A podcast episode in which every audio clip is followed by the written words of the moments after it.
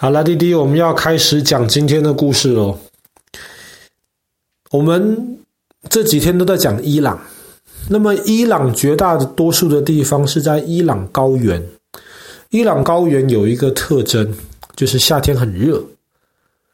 但是呢，夏天到晚上的时候，这个气温就会降下来，因为是比较高的地方。但是白天的时候又非常热，可以三十几甚至四十几度，让人非常难受。那滴滴在夏天有热浪来，很热很热的时候，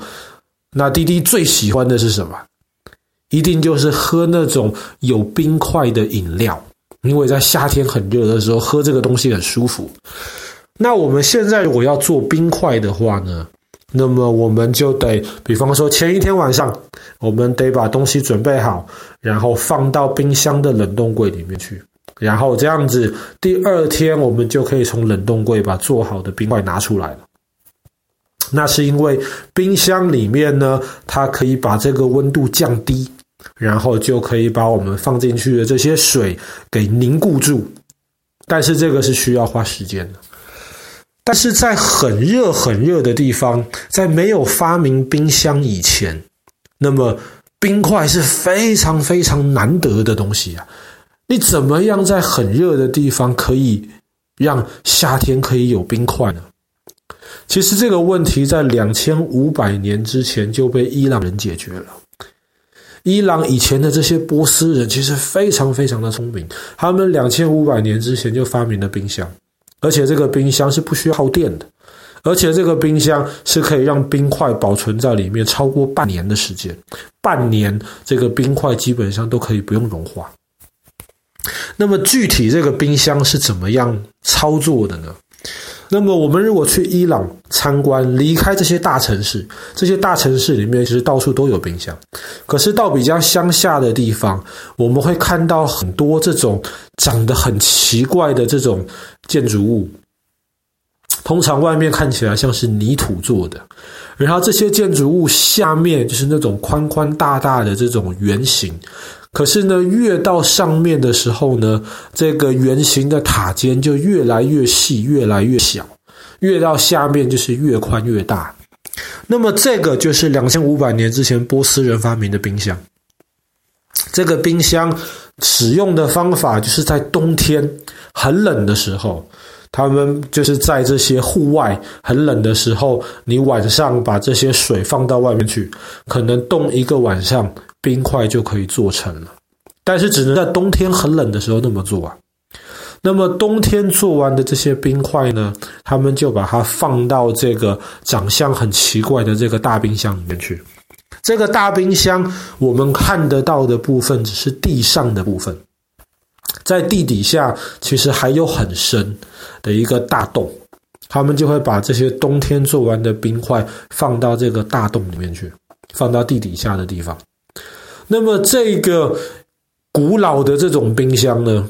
它的这个我们外面看起来以为是泥土啊，但其实它的那个壳非常非常的厚。那么不只是泥土诶，除了泥土之外，它还用了其他很多的材料，尽量能够造成隔热的效果。那个。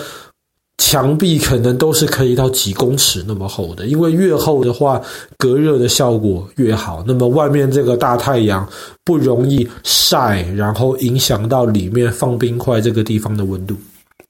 可是光这样子还是不够，你没有办法把这些冰块从冬天放到夏天。当时的波斯科学家还想到两个办法。第一个办法呢，就是他们会在这个地面上我们看得到的这个冰箱的部分，靠近地上的地方会开洞。这听起来很奇怪，你不是又要隔热，怎么又会开洞？可是这些开洞的这些地方，基本上都是开在阴影、太阳挡住的地方。他们就是为了运用这种热空气会上升，冷空气会下降。因为热的空气比较轻啊，冷的空气比较重，所以他们在真的夏天很热的时候呢，这些洞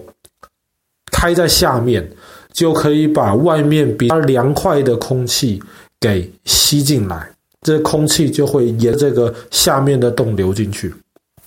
然后，这种古老的瓷冰箱上面又尖又细的这个塔顶，其实远远也有一个洞。那么，这个外面流进去的冷空气呢，它就会变热啦。变热了之后，它就会到塔顶的那个开孔的那个部分，热空气上升，就从那边跑掉。所以，在它外面的壳。除了厚之外，可以运用这些空气的这些特征，然后尽量造成了这种冷却这个外壳的效果。那么除了这个之外还不够。那么当时波斯的科学家他们又学会了一个道理，就是他们学会从外面很远的有水的地方呢，把水引进来。你就会看到，在这些冰箱旁边，通常都会有一个像小水管这样子的东西，都是把太阳遮挡住的，可以把外面比较凉的山泉水引进来。那么，同样的，当这些山泉水被引进来了之后呢，它们就会在这个古老冰箱的这个外壳附近，同样的会流一圈，流一圈之后流出去。那么这个水一样也是为了进行帮这个冰箱的外壳降温的这个工作，所以运用好非常非常厚的这个隔热层，然后运用好这个空气以及水，可以把这些热气带走的这些能力。这个就是两千五百年之前波斯的科学家发明的这个古老的不需要用电的冰箱，就可以保证让冰块冬天储存，可以一直到夏天很热的时候，你还是可以提供给当地这些有钱有能力的人，让他们在炎炎的夏日一样能够有冰的饮料喝，非常厉害。绝大多数波斯的这种老冰箱啊，现在都还在使用。有一些都已经几百岁了，所以不得不佩服以前波斯人的智慧。那除了这个之外呢，波斯的科学家还发明了另外一种东西，现在还在用，就是风车。那弟弟可能会觉得风车没什么了不起啊，我们也常常看到风车啊，特别现在这些风力发电机好像很多嘛。可是，伊朗的这些风车是在一千多年之前发明的，比欧洲的这种风车发明的时间要早得多。而且，当时伊朗的这些波斯科学家发明的风车是垂直的风车，不是我们今天看到的这种水平的风车。像滴滴看过风车长什么样子，你会看到风车有很大的那个扇叶。然后，当风吹过来的时候呢，这个风车有一个特别的一个系统，它就可以让那个扇叶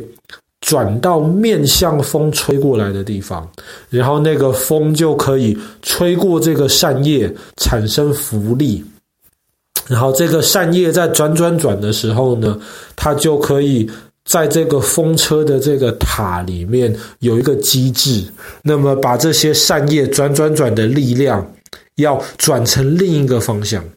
让扇叶原本是这样子垂直转的这个力量，要变成水平转的力量，这样子以前的人才可以用这些风车，比方说来磨小麦，因为磨小麦基本上都是水平的这样子的在转，那么这个是欧洲人发明的风车。可是以前伊朗人他们运用当地特别的情况，他们发明的是这种是呃这种所谓的垂直的风车，它没有那种很大片的扇叶，它的风车就像是一根柱子，然后这根柱子旁边有一些凸出来的一些像是树枝一样的这些东西，有风来的时候呢，这些垂直的风车没有什么扇叶，但是它一样可以转得很快很快。那么为什么会有这种垂直的风车呢？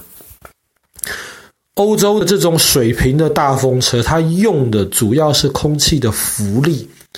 可是伊朗的这种垂直的风车用的反而是空气的阻力。那么伊朗的这种垂直风车最大的坏处就是。它没有办法像这种欧洲的这种水平风车转的这么有效率，所以现在基本上绝大多数的风力发电机长得都像是欧洲这种水平风车。但是这种垂直风车的好处就是它不用管风的方向，你风今天一下子是西风，一下子是南风。风不管从什么方向吹过来，只要有风，垂直的风车都会转，所以它就不需要像这种欧洲的风车这样子，还要确保让风车能够转到面对风的这个方向。垂直风车是不需要的，而且它特别是适合那种风的那个方向。伊朗高原的特征就是风向不是很固定，可以一下子从这边来，一下子从那边来。所以水呃，这个垂直风车的设计，就是为了适应这种风很乱的这样子的情况，又大但是又乱，垂直风车就很好用。而且跟水池跟水平风车是不一样，垂直风车转的那个轴，基本上你不需要再通过另一个机制来改变它转的方向。所以垂直风车本身这样子转，它转的同时，你就可以带着下面开始磨那些小麦或者是其他东西，所以它要保存起来，要维护起来，相对的容易太多。那么现在其实也有一些人开始重新的使用这种波斯人垂直风车的这种方式，用这样子的方式来发电。那么在二十一世纪，其实又重新出现了。